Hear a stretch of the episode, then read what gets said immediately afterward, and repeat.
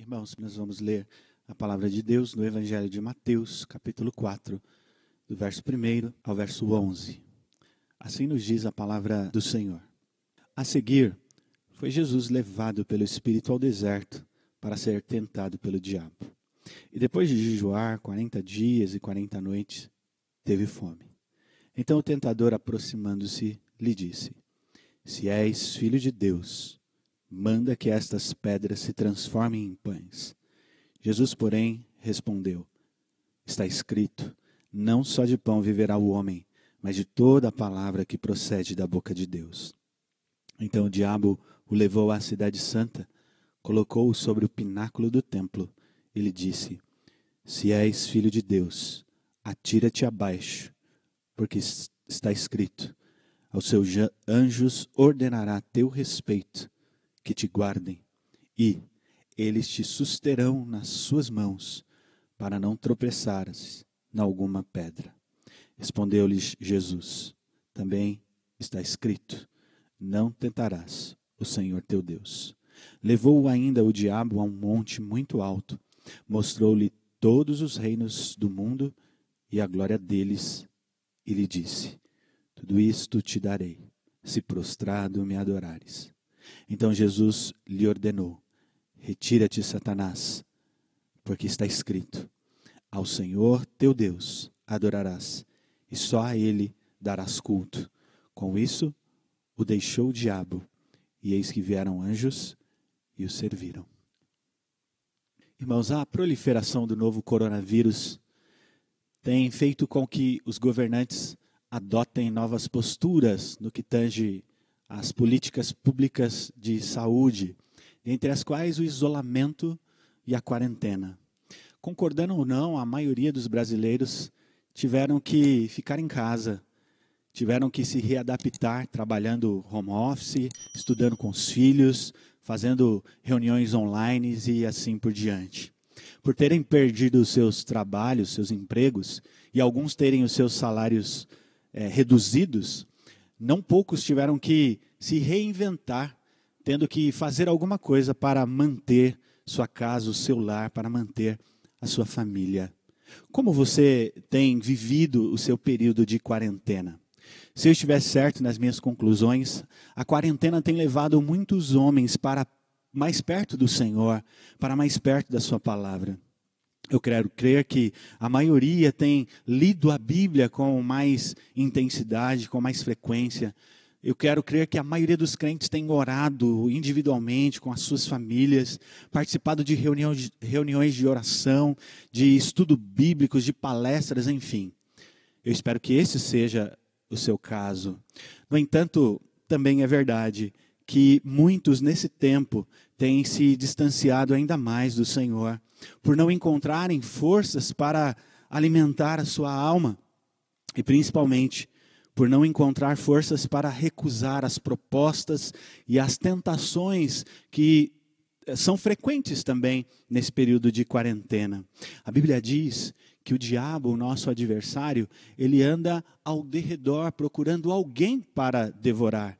E eu digo a você, se é que você não sabe, a atividade diabólica, demoníaca, ela continua no período da quarentena.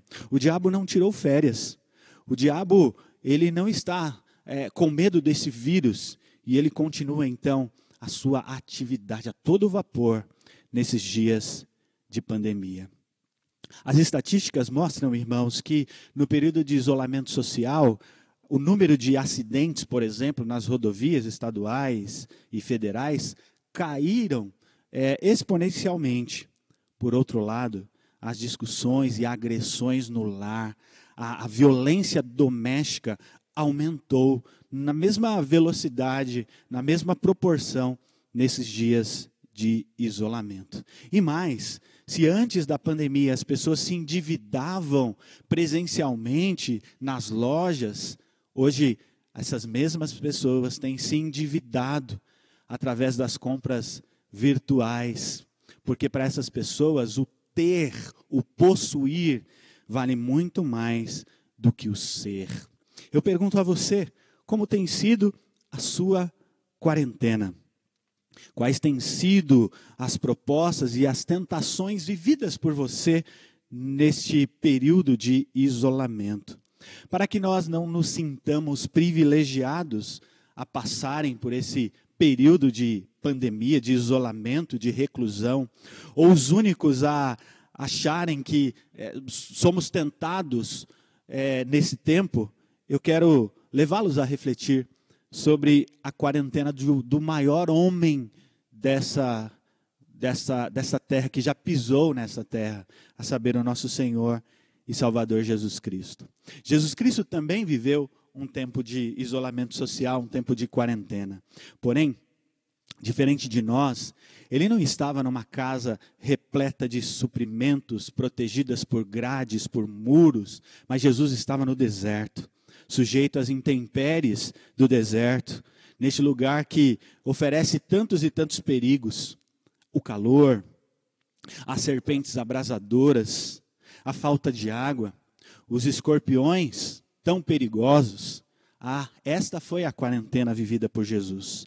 Diferente de nós, Jesus estava, certamente ele não tinha uma cama confortável, king size, que, onde você pode repousar, né? Jesus Cristo não vivenciou isso, pelo contrário, ele passou ali noites e noites na, na, naquele lugar frio, deserto da Judéia. Diferente de nós, ele não tinha a sua companhia, os seus familiares, muito menos os seus discípulos, que ele posteriormente chamaria. Pelo contrário, irmãos, Jesus Cristo diz a Bíblia que ele estava cercado por feras. Marcos capítulo 1, verso 13. E mais, ele estava em contato constante e direto com aquele que veio para roubar, matar e destruir. O mesmo que recebeu autorização para é, tirar os bens de Jó. O mesmo que desejou peneirar o apóstolo Pedro aquele que perseguiu a mulher, conforme nos mostra Apocalipse capítulo 12, com o, o, o fim, com o desejo de devorar o filho, aquele cujos dardos são inflamados e que com habilidade arma ciladas para os crentes. Queridos, Jesus estava vivendo sua quarentena na companhia do caluniador, aquele que até a ascensão de Cristo era o nosso acusador, o adversário da igreja, aquele que nos persegue. E nesse contexto de reclusão, dificuldade e tentação, Jesus Cristo vai protagonizar uma das cenas mais tensas e emocionantes de toda a Escritura tensa, porque, muito embora ele não pudesse sucumbir diante do diabo, sua tentação foi real, sua tentação foi verdadeira. A Bíblia diz que Jesus Cristo foi tentado em todas as coisas, a nossa semelhança. Mas diferente de nós, as suas tentações não foram fruto da cobiça, como acontece conosco. Diferente de nós, ele não cedeu às tentações. Diferente de nós, ele não pecou. Cristo foi e sempre será santo. E sua santidade permaneceu incólume enquanto ele esteve entre nós, enquanto ele viveu como homem. Mas essa cena ela é também emocionante, porque ela marca o início vitorioso da jornada do nosso redentor, rumo ao martírio, rumo ao Calvário para morrer numa cruz pelos nossos pecados. E o que então nós podemos aprender com esta passagem? À luz desse texto, eu quero partilhar com vocês o seguinte tema, pensando no seguinte tema: as propostas do tentador na quarentena de Jesus. Quais foram as propostas recebidas por Jesus durante o seu tempo, durante o seu período de quarentena. Em primeiro lugar, a primeira proposta feita a Jesus em sua quarentena foi a proposta da satisfação imediata. Diz o texto que Jesus foi levado ao deserto pelo Espírito. Verso 1 diz isso, a parte A. O Espírito Santo que havia agido na concepção de Jesus, que havia descido sobre ele por ocasião do batismo, vai agora conduzi-lo. E o evangelista Marcos diz que ele foi impelido, como que coercitivamente, ele foi levado até o deserto para passar por esse teste, por esta prova. E a figura do deserto ela é emblemática na Bíblia, meus irmãos, sendo é, descrito como o lugar onde Deus visita o seu povo. Foi no deserto que Deus guiou o seu povo quando o tirou do Egito. E diz a Bíblia que Deus foi conduzindo como um pastor o seu povo, dando ao seu povo água, dando ao seu povo comida, vestes e sandálias. E acima de tudo, Deus deu ao seu povo a sua presença maravilhosa e benfazeja. Quando nós olhamos para a figura do deserto, nós encontramos, por exemplo, Agar, a serva de Abraão, sendo socorrida pelo Senhor. E eu gosto demais desse texto, porque diz a Bíblia que enquanto ela caminha no deserto, a água do seu odre acaba. E para não ver o seu filho Ismael morrer, ela se afasta, levanta a voz e ela chora. E diz a Bíblia que enquanto ela chora, o anjo de Deus, o anjo do Senhor, ouve a voz do menino. E ele vai então prover um poço. E ali eles beberão água e seguirão a sua jornada. O anjo de Deus visitou Agar no deserto. Mas foi também no deserto que Deus atraiu o seu povo, conforme nos mostra o profeta Oséias. Oséias capítulo 2, verso 14. Portanto, Eis que eu a atrairei e a levarei para o deserto, e ali falarei ao seu coração. Deus levaria o seu povo mais uma vez ao deserto para falar ao seu coração. E quando nós voltamos os nossos olhos ao texto, nós encontramos mais uma vez a figura do deserto entrando em cena. Dessa vez, para receber o Senhor Jesus Cristo, a fim de que ele seja então tentado pelo diabo. E o texto segue mostrando que Jesus se abstém de comida durante longos 40 dias e 40 noites, ao final dos quais ele tem fome, diz o texto. Observem, irmãos, a ironia da cena. Tem fome aquele que alimenta a multidão faminta, aquele que multiplica pães e peixes. Tem fome aquele que se identifica como o pão da vida, que, como o pão que o pão vivo que desceu dos céus, cujo a, o corpo é a verdadeira comida e o sangue é a verdadeira bebida. E a fome de Cristo é usada então como ponte para a primeira tentação. Jesus está com fome. E quando se está com fome, a nossa maior necessidade e busca são por alimento. Portanto, o diabo quer que Jesus transforme pedras em pães e se alimente, a fim de provar que seus olhos estão nas suas necessidades físicas e não em suas necessidades espirituais. O diabo quer que Jesus diga que o seu ventre, o seu estômago é o seu Deus, e as suas preocupações são as coisas terrenas. O diabo quer que Jesus caia e revele mais um apego aos valores da terra do que os valores dos céus. O diabo quer, irmãos, que Jesus pense de maneira autônoma e egoísta. Então ele diz: Se és filho de Deus, manda que estas pedras se transformem em pães. Verso 3. Notem o que diz o diabo. Se és filho de Deus. É claro que Jesus era o Filho de Deus. A sua filiação já havia sido comprovada, atestada pelo próprio Deus por ocasião do batismo. Quando Jesus vai dizer: Este é o meu filho amado, em quem eu me comprazo, em quem eu tenho prazer. Os espíritos imundos reconheciam também a filiação de Jesus. Quando Jesus estava expelindo ali os demônios, esses diziam: Este verdadeiramente é o Filho de Deus. Portanto, a filiação de Jesus era conhecida pelo diabo e não precisava ser provada por meio da transformação de pedras em pães. Queridos, o Filho de Deus não veio a este mundo para transformar pedras em pães. Essa não era a missão do Filho de Deus. Ele não veio para satisfazer as suas próprias necessidades. Pelo contrário, ele veio a este mundo para satisfazer a vontade de Deus, a vontade do Pai. Ele não veio para julgar com usurpação ser igual a Deus.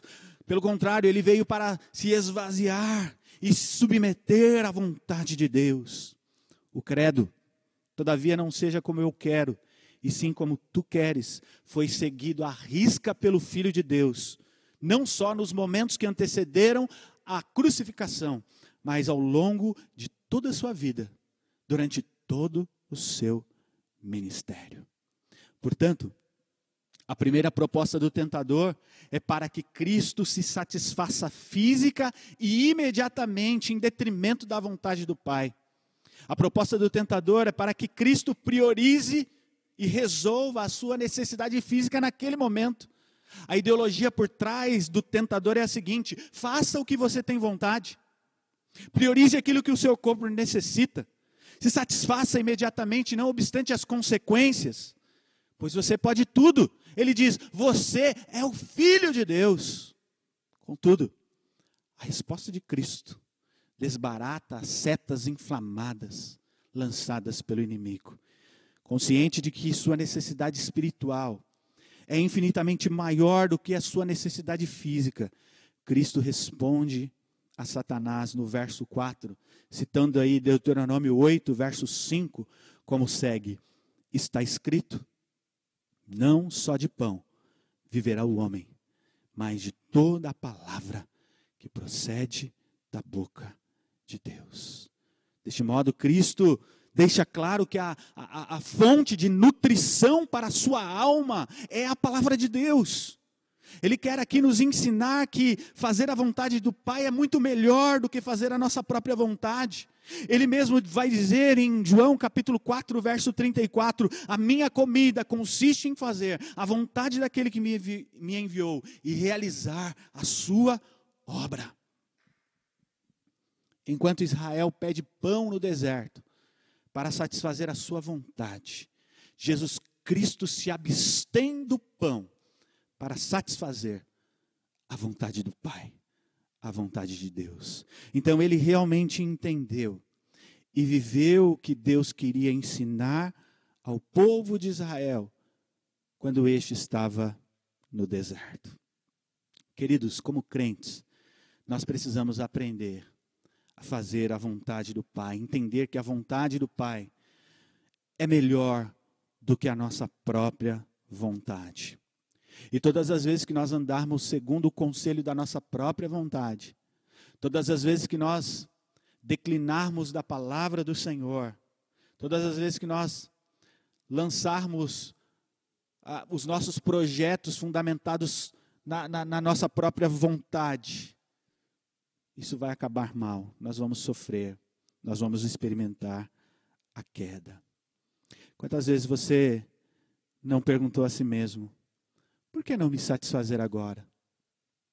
Quantas vezes nós não nos pegamos dizendo: por que esperar se o que o meu corpo necessita está diante de mim? Pense comigo. Por que esperar até o casamento se eu posso me relacionar sexualmente agora? Esta era a proposta de Satanás. Satisfaça a sua vontade agora. Satisfação imediata. Por que, que eu tenho que esperar para adquirir um bem se eu posso tomar algum atalho? Se eu posso me satisfazer agora? Já tentou tirar a carta de habilitação? Quantas vezes não nos é oferecido um caminho alternativo? A proposta do tentador na quarentena de Jesus é satisfação já, satisfação agora. Esta então a primeira proposta de Satanás. Mas o texto segue e vai nos ensinar aqui uma segunda proposta, a proposta da segurança falsificada. O texto segue mostrando que o diabo levou Jesus à cidade santa, isto é, a Jerusalém, conduzindo-o ao pináculo do templo, verso 5. E a escolha de Jerusalém, mais especificamente o pináculo do templo, não poderia ter sido melhor. Afinal de contas, aquele era um lugar cercado por uma mística diferente. Não foi em Jerusalém que Davi estabeleceu o seu trono, o seu reino? Não foi não era para Jerusalém que subiam as tribos de Israel para se encontrarem com o Senhor, seu Deus? Não foi ali que Deus mesmo disse que estabelece, estabelece, estabeleceria a sua morada? Portanto, Jesus vai permitir que o diabo o conduza a um lugar marcado por um clima diferente, onde o sagrado parece se distanciar daquilo que é tangível, isto é, daquilo que pode ser tocado. Em Jerusalém, Jesus é colocado sobre o pináculo do templo, um lugar próximo ao vale do Cedron, muito provavelmente, que segundo Flávio Josefo, importante historiador, diz que é, estar ali causava vertigem por causa dos seus 150 metros de altura. E deste ponto, então, o diabo vai propor sua segunda proposta. Se és filho de Deus, verso 6, atira-te abaixo, porque está escrito: aos seus anjos ordenará teu respeito que te guardem e eles te sustentarão nas suas mãos, para não tropeçares em alguma pedra. Jesus já havia demonstrado que a sua satisfação era fazer a vontade do Pai. Ele já havia deixado claro que a vontade do Pai era a sua verdadeira comida, era a sua verdadeira bebida. Mas será que o Pai era digno de confiança, irmãos? Será que nele Jesus Cristo poderia repousar seguro? A resposta é sim. Jesus Cristo poderia confiar em Deus, assim como todos nós podemos e devemos confiar no Senhor. Todavia, a confiança em Deus, ela não é, me entendam, ela não é cega, ela não é sem reflexão. Em nome da confiança no Pai, Jesus não poderia ultrapassar os limites estabelecidos pelo próprio Pai na Sua palavra. O diabo diz: atira-te abaixo fazendo uso da própria palavra de Deus, registrada pelo salmista, para dizer que ele, para dizer que Jesus assim o fizesse, porque Deus enviaria um anjo ou anjos para guardá-lo da morte. A argumentação do diabo, irmãos, nos leva a duas conclusões importantes. Primeira, o diabo conhece a palavra de Deus ou pelo menos parte dela. O Salmo 91, certamente o diabo conhece. Quando nós estudamos a palavra de Deus, nós percebemos que os, os demônios, eles reconheciam Jesus como filho de Deus. Tiago vai dizer que os demônios creem em Deus, num só Deus, e eles se estremecem diante dele. E quando nós olhamos para a passagem em questão, nós percebemos o diabo conhecendo a palavra de Deus, pelo menos de maneira cognitiva. Ele conhece. E ele não apenas conhece, ele a tem decorada. Eu não acredito que ele tinha ali uma Torá, ele não tinha ali a lei em suas mãos, mas ele tinha na sua mente, na sua cabeça. Você tem decorado a palavra de Deus? Até o diabo a tem parte dela decorada mas, em segundo lugar, a segunda conclusão que eu tiro é que o diabo ele também procura distorcer a palavra de Deus com o intuito de ludibriar o Senhor Jesus Cristo. E ele já havia feito isso lá no jardim do Éden com Eva. Diante da ordem de Deus para que não se comesse do fruto da árvore do conhecimento do bem e do mal, sob a pena de morte, o diabo vai dizer a Eva: Gênesis 3:1. É assim que Deus disse: Não comereis de toda árvore do jardim? De maneira sagaz e astuta, o diabo acrescenta assim: Gênesis 3, versos 4 e 5. É certo que não morrereis, porque Deus sabe que no dia em que dele comerdes, se vos abrirão os olhos, e como Deus, sereis conhecedores do bem e do mal. E Eva, então, cai nesta cilada armada pela serpente que Apocalipse vai chamar do grande dragão vermelho, que se chama Diabo e Satanás. E quando nós voltamos os nossos olhos a este texto, nós percebemos que mais uma vez o diabo vai apresentar uma interpretação distorcida e equivocada da própria palavra de Deus. Com Salmo 91 em suas mãos ou em sua mente, ele vai dizer que esse salmo ensina que nós podemos desafiar a morte e não termos nenhum tipo de cautela em nosso viver. A lógica do diabo é que Deus protegerá seus filhos, não importa o que eles façam. Deste modo, então, ele está propondo uma segurança falsificada. O Salmo 91, assim como toda a Escritura, irmãos, de um modo geral, não nos ensina a brincar com a providência de Deus. Ele não nos ensina, por exemplo, a ter contato com pessoas contaminadas pelo vírus da Covid, garantindo-nos que nós não seremos contaminados. A Bíblia não nos ensina isso. Ela não nos ensina, por exemplo, a entrar num carro e sair dirigindo aí acima da velocidade, garantindo-nos que nenhum acidente irá acontecer. E Jesus vai então refutar o mau uso, a forma descontextualizada da, da, da escritura que fora usada é, por Satanás, interpretando-a da maneira correta. Ele vai citar Deuteronômio 6, verso 16, tomando como exemplo aquele episódio em, em que o povo de Deus está em Massá e Meribá, quando o povo de Deus coloca é, é, Deus à prova, como que dizendo assim: prova que você é realmente Deus, dá água para nós. Então Jesus vai pegar esse exemplo e vai dizer assim: também está escrito: não tentarás o Senhor teu Deus. Portanto, Jesus sabia que lançar-se daquele lugar alto implicaria em pecado contra Deus, por fazer aquilo que a palavra de Deus proíbe. O que eu quero dizer é que Deus não nos convida a nos lançarmos a uma vida de perigo, mas se involuntariamente estivermos em perigo, certamente Ele mandará o seu socorro, se for assim a sua vontade.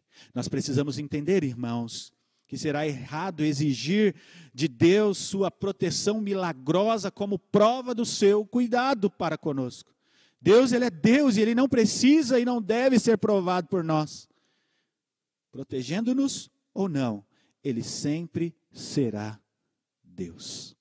Sendo assim, a nossa posição correta diante do Senhor é que confiemos nele sem ter que testá-lo ou prová-lo para isso. Portanto, o fato de Deus estar ao nosso lado não significa que devemos sair por aí desafiando as leis da física, da sanidade mental, vivendo de maneira irresponsável e perigosa.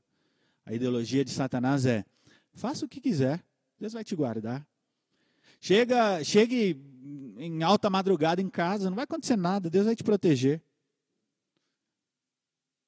Tomemos cuidado com as propostas de Satanás. Não coloquemos Deus em teste. Não coloquemos Deus à prova.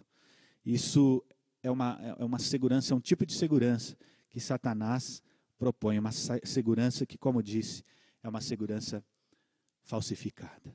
Mas eu quero destacar ainda uma terceira e última verdade. A terceira proposta feita a Jesus é a proposta da glória ilimitada. Mais uma vez, Jesus vai aceitar a proposta de Satanás, e diz a Bíblia que Jesus vai ser levado agora a um alto monte onde, de onde era possível é, enxergar e ver todos os reinos do mundo e toda a glória desses reinos. Mas cabe um detalhe aqui. Assim como no primeiro caso, Jesus é levado ao, quando Jesus é levado ao, ao pináculo do templo, não se sabe se isso foi literal ou se foi uma visão. A, a, Bíblia não fala se Jesus foi andando até aqueles lugares. Nós, esse é um tipo de, de, é, de mistério que não nos é revelado. Não foi parte do decreto do Senhor declarar isso para nós. Mas seja literal ou uma visão, o que o texto vai dizer no verso 8 é que Jesus vai ser conduzido a um monte muito alto. E ali ele poderá contemplar então os reinos e a glória. Na sequência, verso 9, vem a proposta: Tudo isso te darei, se prostrado me adorares. Notem como é interessante a estratégia de Satanás. Ele quer despertar em Jesus o desejo de ter, o desejo de possuir, a partir daquilo que os seus olhos podiam ver e podiam contemplar. Exatamente como ele fez com Eva no jardim. Diz a Bíblia que Eva viu a árvore do fruto do conhecimento do bem e do mal. E vendo Eva que o seu fruto era, era bom para comer e era agradável aos olhos, diz a Bíblia então, que Eva vai tomar daquele fruto. Satanás fez Eva olhar e desejar ter. Quando nós olhamos para a Bíblia, nós percebemos, por exemplo, Davi. Quando? Quando ele viu uma mulher tomando banho. E diz a Bíblia que Deus, que Davi, melhor dizendo, desejou tê-la para si. Então ele vê e ele então deseja, ele quer ter aquilo. E muito embora a Bíblia não, não, não diga para nós que, que não coloque o diabo na cena ali, eu quero crer que ele de alguma maneira teve alguma contribuição naquele episódio em que Davi vai adulterar com Batseba. Ele viveu a, o conceito da satisfação agora. Ele desejou e ele quis ter, ele quis tomar para si. E quando nós refletimos no nosso texto, nós percebemos que o intuito e a proposta de Satanás é para que Jesus olhe os reinos, contemple as riquezas e deseje aquilo para si. O diabo oferece a Jesus um tipo de, de valor que a maioria dos homens querem: autoridade, poder, fama, riqueza e glória. Então, sua proposta é dar a Cristo glória em troca de adoração. Sua proposta é dar a Jesus reconhecimento em troca de devoção. Sua proposta é para que Jesus passe a, passe a servi-lo, a adorá-lo e abra mão da adoração a Deus, do serviço a Deus. E sem dúvida, essa tem sido a estratégia do diabo para também nos derrubar, para também nos levar à queda. Ele quer que nós negociemos a nossa fé. Ele quer nos dar a fama em troca de genuflexão. O diabo quer que nós coloquemos a nossa devoção, nosso amor a Deus, a nossa dedicação nas riquezas, a fim de desviar os nossos olhos do Senhor. Ele quer nos tornar avarentos, irmãos, amantes da riqueza, porque ele sabe que a avareza é idolatria. A avareza é a quebra do primeiro mandamento que diz: Não terás outros deuses diante de mim. E de fato, se nós aceitarmos a proposta da glória ilimitada, nós vamos fazer com que a nossa devoção a Deus caia, escorregue, seja perdida. O próprio Jesus, pensando ainda nas riquezas, ele vai dizer assim: Ninguém pode servir a dois senhores, porque ou há de aborrecer-se de um e amar ao outro, ou se devotará a um e desprezará o outro. Não podeis servir a Deus e às riquezas. Em coro com ele, o apóstolo Paulo vai dizer assim: ora, os que querem ficar ricos caem em muitas ciladas e concupiscências perniciosas, as quais afogam o homem na destruição e na ruína. Porque o amor do dinheiro, diz o apóstolo Paulo, é a raiz de todos os males. E alguns nessa cobiça se desviaram da fé e se atormentaram com muitas dores. Ah, queridos, precisamos ter cuidado com estas propostas, com aquilo que nós temos desejado, com aquilo que nós temos buscado. A palavra de Deus ensina que onde está o nosso coração, ali estará o nosso tesouro. Onde está o nosso tesouro, ali estará o nosso coração. Então, Satanás propõe tudo isto, ou seja, glória sem limites ilimitada. Mas Jesus responde no verso 10, ele diz: Retira-te, Satanás, porque está escrito: Ao Senhor teu Deus adorarás, e só a Ele darás culto. E aqui vale a pena destacar dois pontos. Primeiro, a ordem explícita de Jesus é obedecida imediatamente. Verso 10 ele diz: Retira-te. No verso 11, com isto, diz o texto, retirou o diabo. E eis que vieram anjos e o serviram. Observem que nós temos aqui, de um lado, Jesus, outro lado, Satanás. Mas nós não temos duas forças se digladiando como se elas fossem iguais em poder e força. Pelo contrário, Jesus Cristo é soberano. O diabo não tem poder comparado ao poder de Deus, ao poder de Cristo. Jesus Cristo está cheio do Espírito Santo. E pela força do Espírito Santo, ele diz: Retira-te, Satanás. Queridos, o diabo, ele é um servo de Deus. Abrindo aspas aqui, o diabo, ele é o diabo de Deus. Ele está debaixo do poder de Deus. E Apocalipse 12 diz que ele tão eh, somente espera o tempo para que ele seja destruído por completo.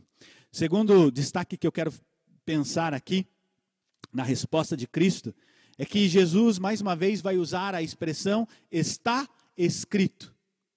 Embora ele tivesse poder para desbaratar o diabo de maneira extraordinária, ele não faz, ele simplesmente usa a palavra de Deus, um instrumento mais cortante, poderoso, para dividir alma e espírito, como nos diz a sua própria palavra. Reflitam, irmãos. Quantas vezes nós não recebemos propostas desta natureza? Quantas vezes nós não somos bombardeados por propostas de glória, riqueza, fama, em troca da nossa devoção a Deus? Nossa atitude diante de tais propostas deveria ser aquela ensinada pelo sábio. Ele diz em Provérbios 30, versos 8 e 9: Duas coisas te peço, não mas negues antes que eu morra. Afasta de mim a falsidade e a mentira não me des nem a pobreza nem a riqueza. Dá-me o pão que for necessário, para não suceder que, estando eu farto, te negue e diga: Quem é o Senhor? Ou empobrecido, venha a furtar e profane o nome de Deus. Nossa glória, como disse o profeta, está em conhecer o Senhor, a sua vontade, a sua palavra. Responda, querido. A quem você tem dado o seu coração? A quem você tem adorado? Eu pergunto: será que o meu cônjuge, será que a minha esposa, ela é digna da, da minha adoração? Será que o meu filho, ele é digno da minha adoração, da minha devoção? O meu trabalho, o meu time de futebol? Será que o meu partido político é digno da minha adoração? A quem nós temos dado o nosso coração? A quem tem ocupado o primeiro lugar da nossa vida? Será que nós não temos, irmãos, negociado a nossa devoção a Deus, trocando por ídolos, ídolos que nós mesmos temos fabricado em nosso coração? Tome cuidado. Só Jesus Cristo é santo. Só Deus deve ser adorado. E é isso que Jesus diz. Só Deus deve ser adorado. Ao Senhor teu Deus adorarás e só a Ele darás culto. Então tome cuidado. Como diz Apocalipse 22, 9. Adora a Deus. Concluo perguntando novamente: Como têm sido seus dias de quarentena? Quais têm sido as propostas e as tentações que você tem vivenciado, experimentado nesses dias de isolamento social. A Bíblia diz que nós somos tentados por causa da nossa própria cobiça. O que você tem cobiçado na sua quarentena? Qual reino Satanás tem apresentado a você? E levado você a ver e desejar. A Bíblia vai nos dizer, irmãos, que Lucas vai nos dizer que Jesus Cristo foi tentado não ao final dos 40 dias, mas durante todo o período em que ele esteve no deserto. Portanto, Jesus sofreu profundas, dolorosas, terríveis tentações, das quais hoje nós temos a oportunidade de conhecer apenas três. Pense um pouquinho. Já imaginou tal situação? Já imaginou passar 40 dias no deserto, tendo a sua companhia o diabo, dia e noite, noite e dia, sem falha. Jesus Cristo foi tentado desta maneira.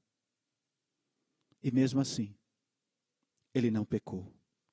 Consegue perceber a diferença entre você e Jesus? Entre nós e Jesus Cristo?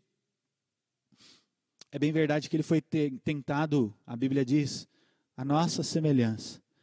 Porém, quando nós comparamos o grau da tentação de Jesus, nós vamos perceber que elas foram, que ela foi, as tentações de Jesus foram muito mais intensas, profundas, muito mais terríveis do que as tentações que nós sofremos.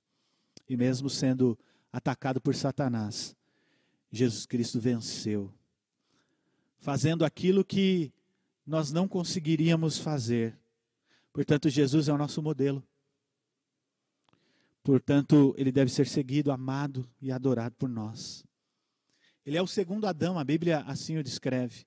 E como segundo Adão, ele venceu o diabo no deserto, superando o primeiro Adão, que foi derrotado pelo mesmo diabo lá no jardim. O primeiro Adão tinha comida em abundância. E mesmo assim ele comeu, ele, ele se alimentou, experimentou o fruto proibido. Mas o segundo Adão, ele jejua e tem fome no deserto, priorizando assim a sua comunhão e seu relacionamento com Deus. O primeiro Adão, ele ouve a voz do diabo, ele peca e traz a morte a todos os homens, assim diz a Bíblia. Mas o segundo Adão, ele é tentado, mas ele vence a tentação, ele vence o pecado, e por sua morte ele traz vida a todos os homens. O primeiro Adão cede à tentação, o segundo Adão, ele vai nos socorrer de toda e qualquer tentação. Hebreus capítulo 2, verso 18. O primeiro Adão desobedece a Deus e penaliza a humanidade. O segundo Adão obedece a Deus e se torna o salvador de todo homem que se volta para ele, de todo homem que o contempla, de todo homem que nele crê. O segundo Adão, portanto, passa no teste, superando o primeiro Adão, que é reprovado na prova. Eu destaco algumas rápidas aplicações para nós e assim nós encerramos nesta noite. Primeiro, cuidado nesta quarentena para não subestimar o tentador e as tentações, mas tenha também cuidado para não subestimá-los como se eles estivessem inativos e inoperantes nesses dias. Segundo, encha-se do Espírito Santo. Que na quarentena você possa lançar-se eh, nos meios que Deus tem nos oferecido para nos enchermos do seu Espírito Santo. A Bíblia diz, eh, a passagem correlata em Lucas, que Jesus estava cheio do Espírito Santo quando foi tentado, quando foi levado ao deserto. E mesmo cheio do Espírito Santo, ele foi provado. O diabo, ele não quer pessoas vazias, ele quer pessoas cheias do Espírito Santo, para que possa derrubar estas pessoas. Então tome também este cuidado. Aprenda nesta quarentena a orar a Deus e a pedir que Ele não deixe você cair em tentação, para que você não se afogue na ruína e na destruição. Nesta quarentena, use parte do seu tempo para conhecer mais a palavra de Deus, para que você não seja ludibriado por Satanás por seus demônios e por seus um, subalternos que têm, nesses tempos, distorcido a palavra de Deus. Nesta quarentena, ouça os conselhos do apóstolo Paulo que nos ensina a buscar as coisas lá do alto, a pensar nas coisas lá do alto. não nas coisas que são aqui da terra, e Cristo nos ensinou isso. Por fim, se você tem sido tentado, por fim, se você até caiu neste período, eu quero dizer que Deus ele é poderoso para em Cristo socorrê-lo, erguê-lo e levantá-lo. Então, que você possa encontrar nesta noite forças para dizer não às propostas. E se porventura você caiu, você está prostrado, enxergue a mão do Senhor estendida e pronta para tirar você desta situação. Que assim o Senhor abençoe seu coração e sua vida e ele fortaleça você a cada dia. Amém. Oremos, irmãos, encerrando assim o nosso culto. Senhor Deus, obrigado por tua palavra. Obrigado, Senhor, pelo teu filho Jesus, que tendo sido tentado, venceu as tentações, se tornando o nosso modelo, vencendo por nós, para que, como nosso intercessor, possa ele se compadecer de nós. Louvado seja o teu nome, porque nós temos um, um redentor, um salvador, um Deus que é santo, cuja santidade permaneceu enquanto ele esteve nesta terra, tendo sido provado ao longo de toda a sua vida nesta terra. Ele não caiu. Louvado seja o teu nome, Senhor. Pedimos, Pai, que o Senhor venha a socorrer aqueles que estão vivendo períodos assim, que estão sendo tentados nesse tempo, que o Senhor possa socorrê-los, que os teus servos possam se encher do Espírito Santo e dizer não ao pecado, não ao tentador, não às propostas malignas. Ó oh, Senhor Deus, dar-nos esse privilégio de seguirmos honrando e glorificando o Senhor por meio de uma vida santa. Ajuda-nos, ó Pai, porque nós somos tão fracos, nós somos tão pequenos, nós somos inclinados a fazer aquilo que desagrada ao Senhor. Dá-nos essa graça, Senhor, dá-nos essa bênção de vivermos para a glória e para a honra do Teu nome. Receba a nossa gratidão, Senhor. Obrigado por esse tempo, obrigado por Tua palavra. Obrigado por Jesus. Em nome dele nós oramos hoje e sempre. Amém.